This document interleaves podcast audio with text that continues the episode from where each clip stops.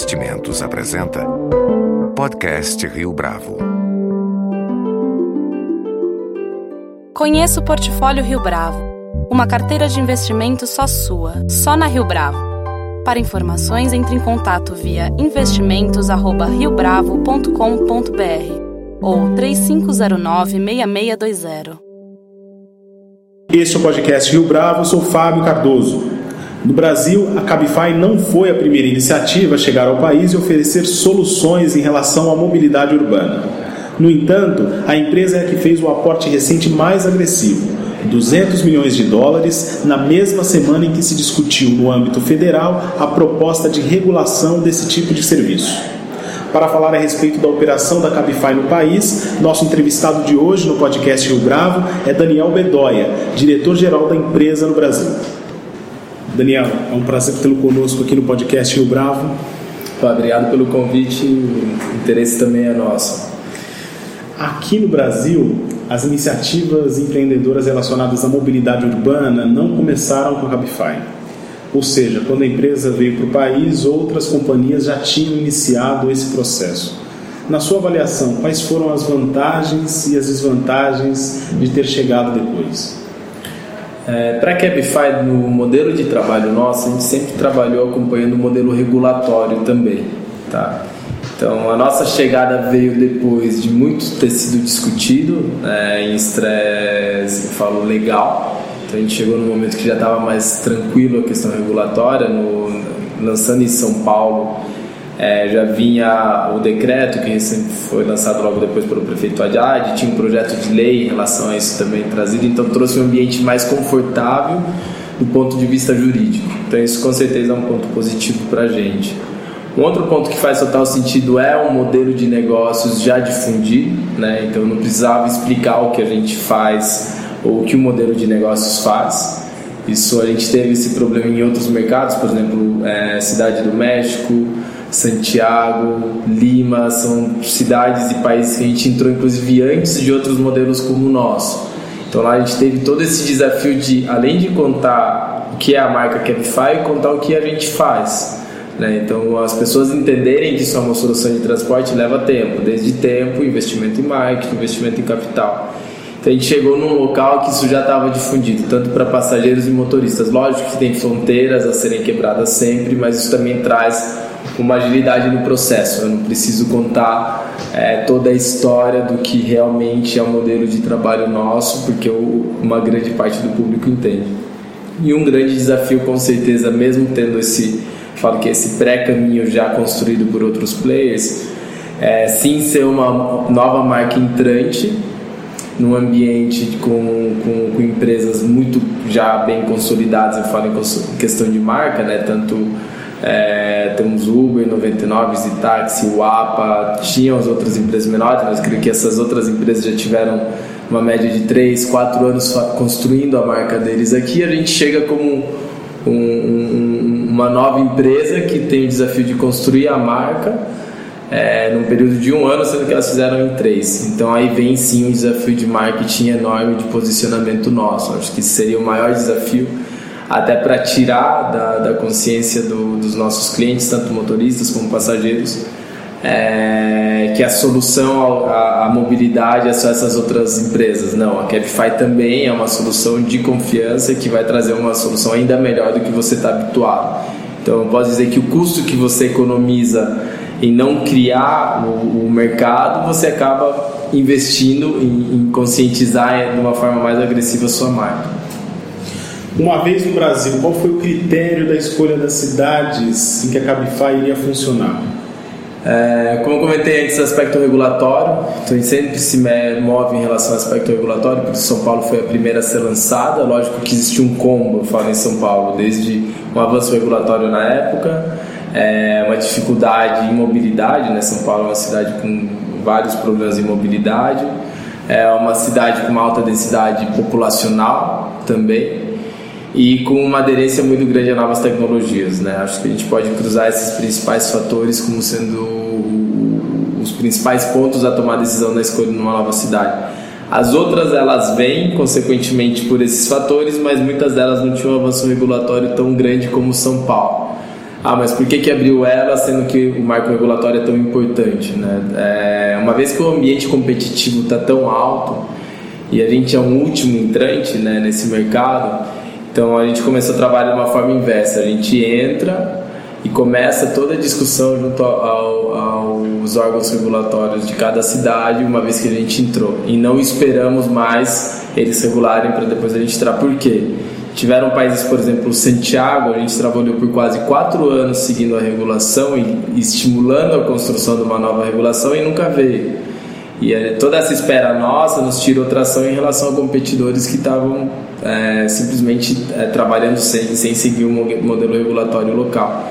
Então, visto o ambiente competitivo e a necessidade de acelerar, então a gente resolveu mudar um pouco o nosso modelo de, ao, ao invés de entrar em lugares regulados, vamos entrar e ajudar a regular. Que acho que é um conhecimento que a gente tem de vários mercados, né? De construir regulamentação de Buenos Aires, Montevidéu, Cidade do México, Bogotá, Madrid, São Paulo, a gente contribuiu. Então a gente entende quais são as reais necessidades e como existe um, um trabalho a quatro mãos nosso, não só governamental, mas também de empresas como a nossa para ajudar a construir isso.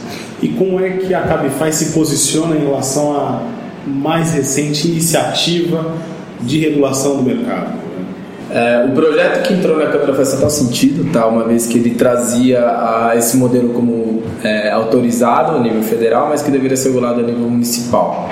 A gente estava debatendo o, é, em cima desse projeto, inclusive desse modelo que, que, que foi votado é, naquela, naquele dia, mas a emenda trazida no final da votação que iniciou a outra votação, o destaque, né? É, o destaque que foi, foi, foi, foi trazido pelo, pelo Zaratini, é, ele mudava toda a composição do modelo privado para público. Tá? É, parece um detalhe, inclusive é, na própria votação a gente viu as primeiras manchetes que saíram, é, não mostrava que isso é algo preocupante, mas ele sim é preocupante para a gente. Tá? Então o projeto faz sentido, o destaque não. O que, que seria isso?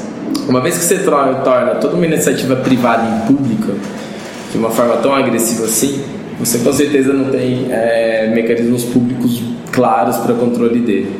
Acho que esse seria o primeiro momento. O, todos os municípios não estão preparados para receber uma mudança de privado para público tão agressivo. Dois, é, uma vez que é público, eu preciso de, de concessões para trabalho. Né? É, a gente vem com uma proposta de mobilidade, não de concessão de uso de carros. Se eu trabalho com concessões, eu vou ter limitações de carros. E se a gente analisar que mobilidade é transporte, faz mais sentido, por exemplo, a regulação de São Paulo, que em cima de transporte privado, mas ela não é em cima de transporte privado, é o uso do modal viário urbano por veículos privados. Então, em São Paulo, a gente paga por uma outorga, que não é nem uma concessão, é uma outorga de uso viário. Então, eu posso ter mil carros, cem mil carros, um milhão de carros. Se eles estão melhorando o uso viário, faz sentido. Então, eu pago pelo uso viário. Uma vez que eu volto ao modelo de concessão, eu volto à mesma problemática que eu tinha, por exemplo, nos táxis. É, traz São Paulo, que tem 30 mil táxis e há quase duas décadas não tinha liberação de nenhuma licença. Né? Sendo que a população cresceu, não sei, nesse meio termo de 20% a 30%. Né? Então, cria alguns bloqueios porque seria mobilidade urbana. Então ele volta ao modelo anterior. E o terceiro ponto é a questão de fixação de preços. Né? É, eu sempre trago um exemplo, eu, do, parece sempre sou estranho trazer, mas para mim faz total sentido. É, nos anos 90, o Collor quebrou a política de preço fixo do leite, a indústria de leite. Tá, eu, venho de origem do agro, tá? por isso que eu sei desse, desse exemplo, eu trabalhei muito com a indústria do leite. Quando ele quebrou o preço fixo do leite, eu tinha uma indústria que trabalhava no leite há mais de 100 anos, quase nacionalmente, com uma proteção governamental clara. Naquela época, o Brasil não conseguia produzir leite para seu próprio consumo, os níveis de qualidade eram baixíssimos, o nível de deterioração diária era altíssima, o nível de produtividade baixíssimo. Então existia um certo, uma certa acomodação dos produtores na época. A área que quebrou, lógico, gerou um estresse gigante, porque um preço fixo traz proteção, mas hoje o Brasil já se destaca com um nível de qualidade alto, começa a ser autossuficiente em produção de leite, se destaca em tecnologia, em produção. As áreas estão totalmente já de baixa qualidade, estão virando de alta qualidade, porque entra no mercado competitivo. Né? Então, por que, que eu trago esse exemplo? Uma vez que eu volto a preços fixos, simplesmente eu estou voltando a um modelo que, não só na indústria do leite, por exemplo, agora, se mostrou que ele não faz sentido. Né? Por que, que teve toda uma aceitação grande de toda a população por um modelo de trabalho diferente aos táxis? A gente trabalha com táxis, acho que é legal também trazer isso. A Capify não levanta uma bandeira de táxi ou não. Aqui é uma discussão em cima do modelo de regulamentação que traz os táxis. É, se, se, esse modelo fosse tão bom em questão de mobilidade, entender que o que realmente todo os, os, o público, é, os clientes precisam, não teria uma quebrança de modelo no momento atual. Empresas como a nossa não estariam se destacando, né? transporte privado não estaria se destacando em cima do transporte público. Pelo modelo regulatório criado. Uma vez que traz uma solução nova, que começou a quebrar todo esse modelo que já existia e hoje sim é muito mais eficiente, ele só aconteceu porque ele não, não entrou nas mesmas é, regulamentações que já existiam. Se ela fosse a mesma, com certeza não teria esse destaque de agora. Então, toda essa problemática né, nessa discussão a nível federal simplesmente volta ao modelo que já foi testado, um regulatório já testado, já executado por quase mais de 60 anos e que todo mundo já entende as problemáticas dele. Então, quanto que uma aceitação a, a, a, um, a um destaque como esse faz sentido para a evolução tecnológica, evolução de mobilidade urbana e evolução de todo o país dentro desse aspecto, né? Então essa que é todo o debate hoje para a gente não faz sentido algum da maneira que saiu esse destaque. Com certeza ter autonomia de cada município que criar regulamentação específica faz sentido para a Capify e a gente apoia isso. Mas uma vez que é tratado como público, volta praticamente à estaca de 1969 quando saiu o projeto de táxi. Então, basicamente, tudo volta ao início, né? É, em que medida é, vocês percebem que o ambiente de negócios é mais hostil do que em outras cidades em que a Cabify está por conta uh, desse destaque, por exemplo? Eu posso dizer que no México, né, no Distrito Federal, a gente teve um trabalho muito bom junto, junto ao governo lá e criou um modelo que simplesmente se adequou. Hoje a gente paga uma porcentagem de toda a receita é, para o governo, que isso vai ser reinvestido em mobilidade, inclusive aos táxis vai ser também uma parte desse capital.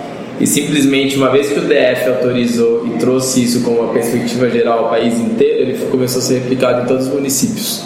De uma maneira simples, não hostil, porque já era algo regulado e direcionado, e simplesmente ele, ele foi bem absorvido. E sim, foi tratado como privado e não como público.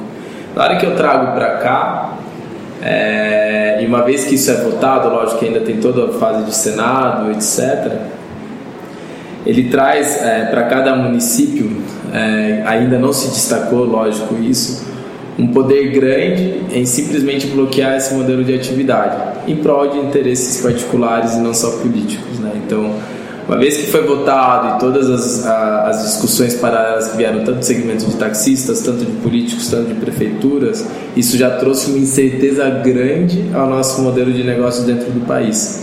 Então pode te trazer que se, se, se incerteza, se a incerteza foi trazida, nos traz risco que seria a hostilidade desse modelo aqui.